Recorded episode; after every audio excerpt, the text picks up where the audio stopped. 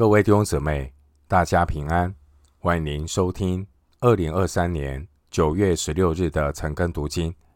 我是廖哲一牧师。今天经文查考的内容是希伯来书第九章十一到二十二节。希伯来书第九章十一到二十二节内容是基督的宝血成为更美的祭物。首先，我们来看希伯来书第九章十一到十四节。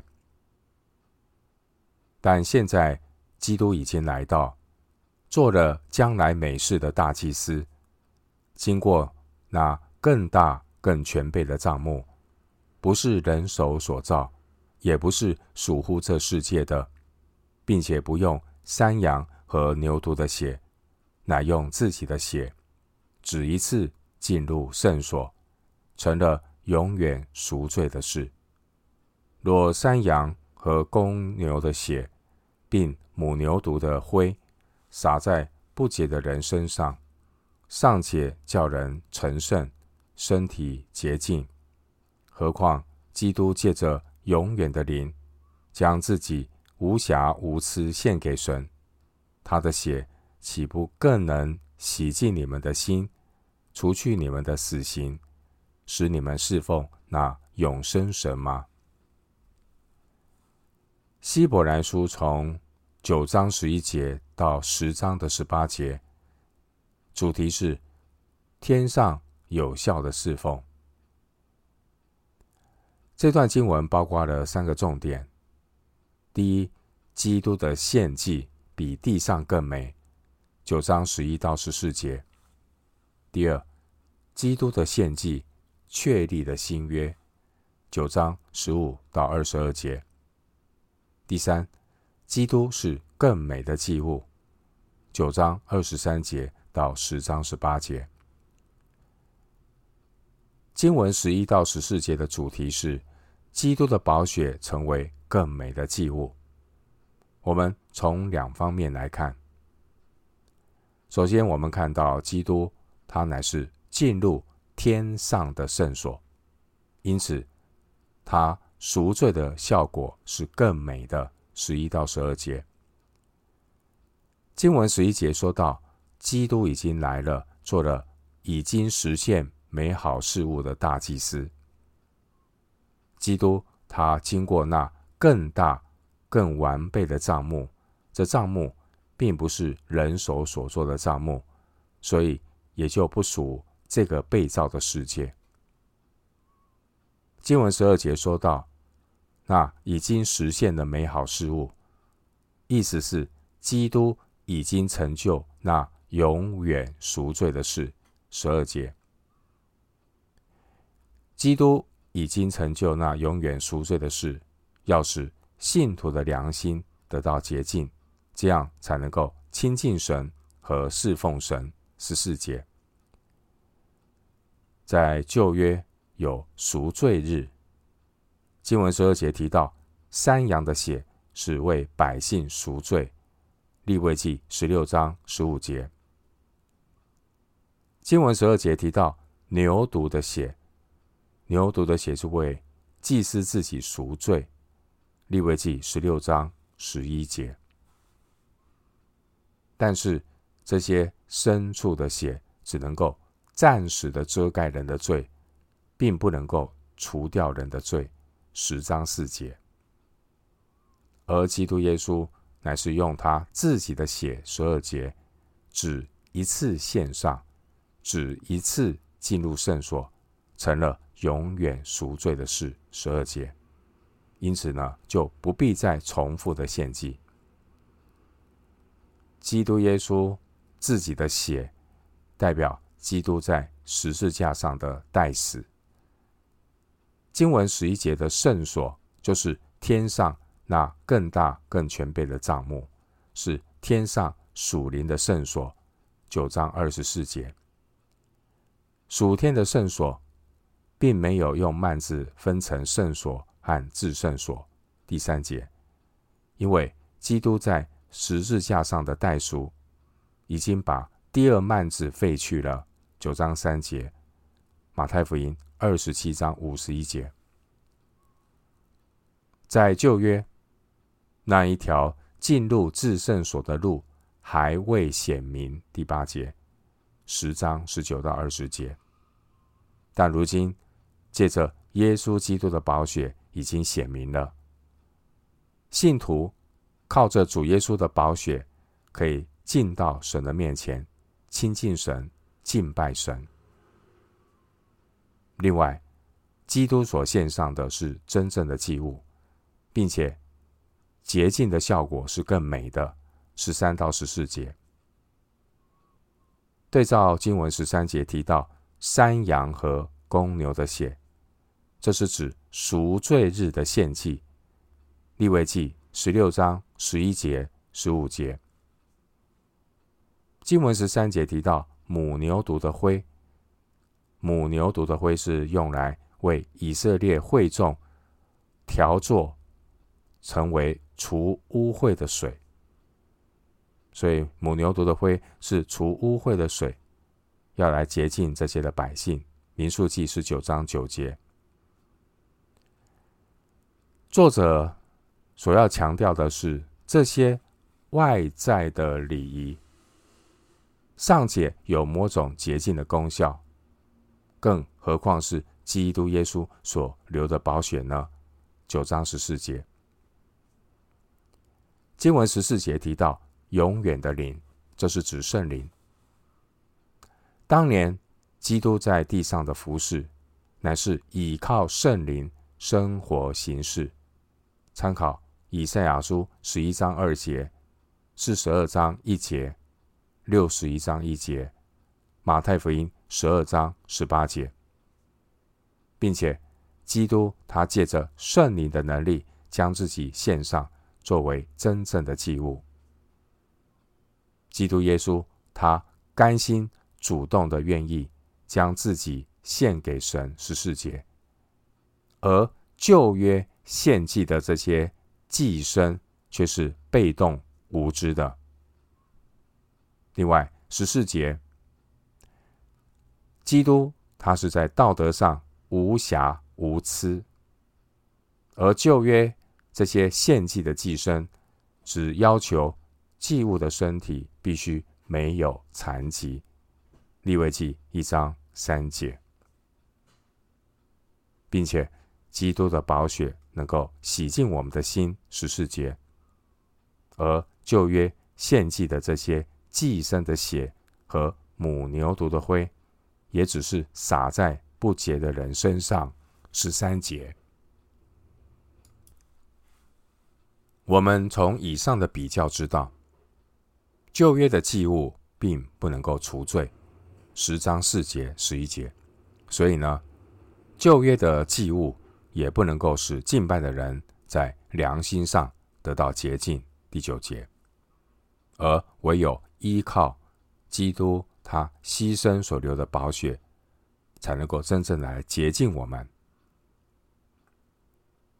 唯有依靠基督的宝血，才能够使我们在神面前除去我们的死刑。十四节，让罪得赦免的人可以坦然无惧的来到神面前，侍奉那永生的神。十四节，并且活出讨神喜悦、荣耀神的生活。经文十四节提到洁净良心的目的，乃是透过基督所献上的赎罪祭，使我们可以坦然无惧的来亲近神。十章二十二节，并且有清洁的心来侍奉神。十四节，罗马书十二章一节。回到今天的经文，希伯来书第九章十五到二十二节，为此。他做了新约的中保，既然受死赎了人在前约之时所犯的罪过，便叫蒙召的人得着所应许永远的产业。凡有一命，必须等到留一命的人死了，因为人死了，一命才有效力。若留一命的尚在，那一命还有什么用处呢？所以前约。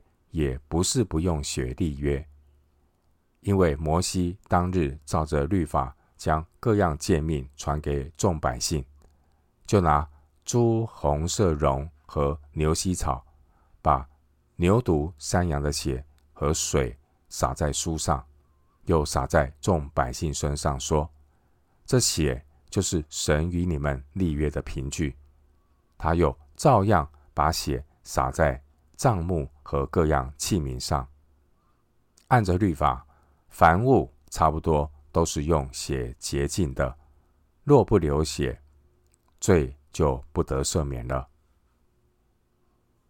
经文十五到二十二节，主题是基督的献祭确立了新约。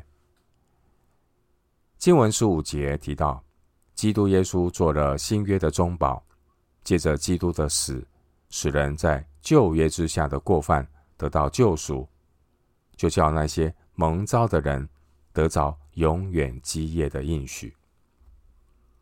基督他成为新约中保的原因。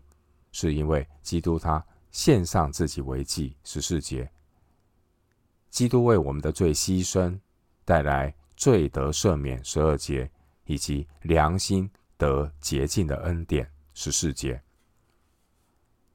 基督救赎的恩典是新约的基础，十章十七到十八节。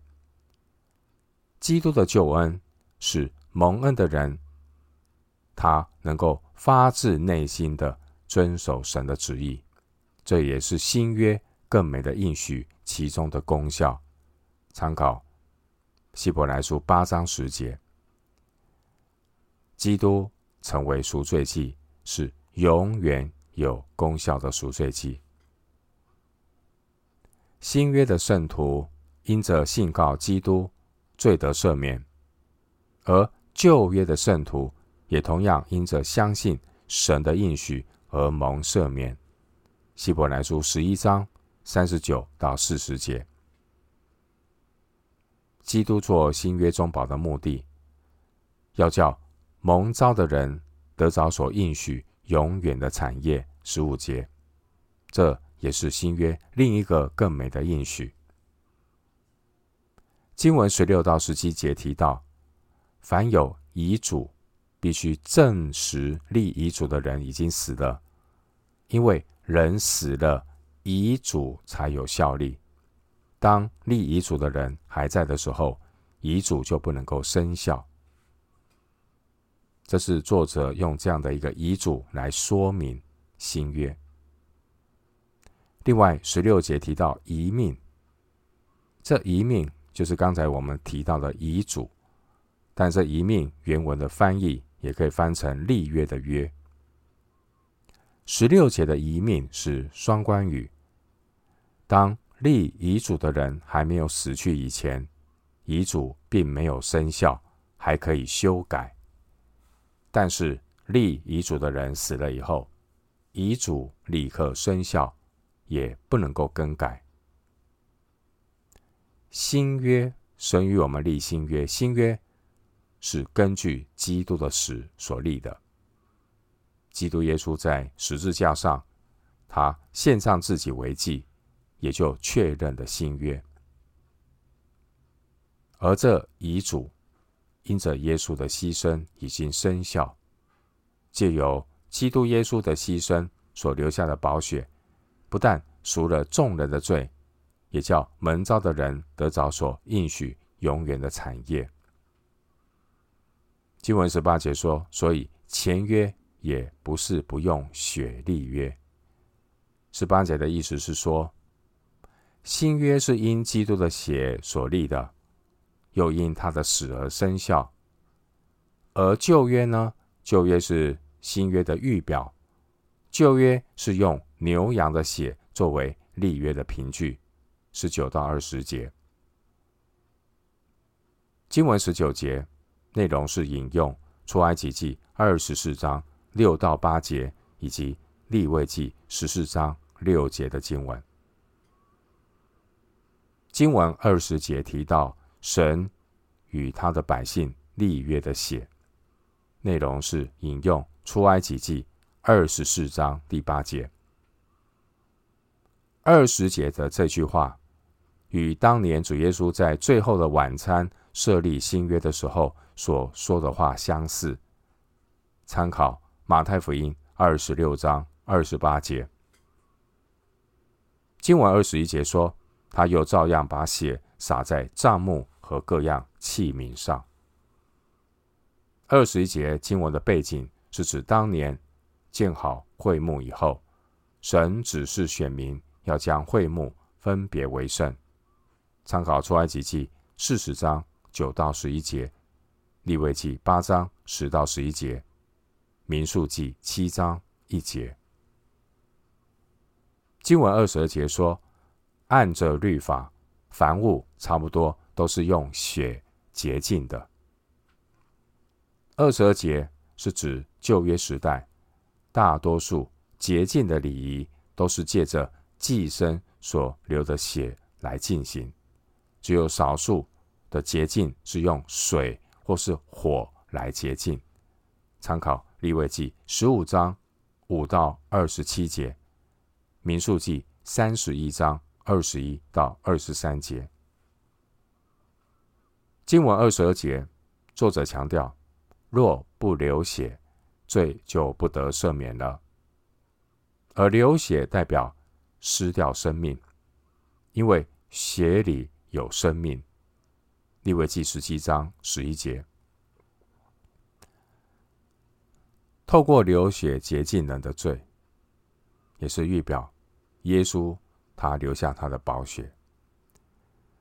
主耶稣他有完全的人性，他为我们的罪牺牲，并且耶稣他从死里复活，表明他是神的儿子，也表明透过耶稣，我们才能够得到真正的罪得赦免、生命得救。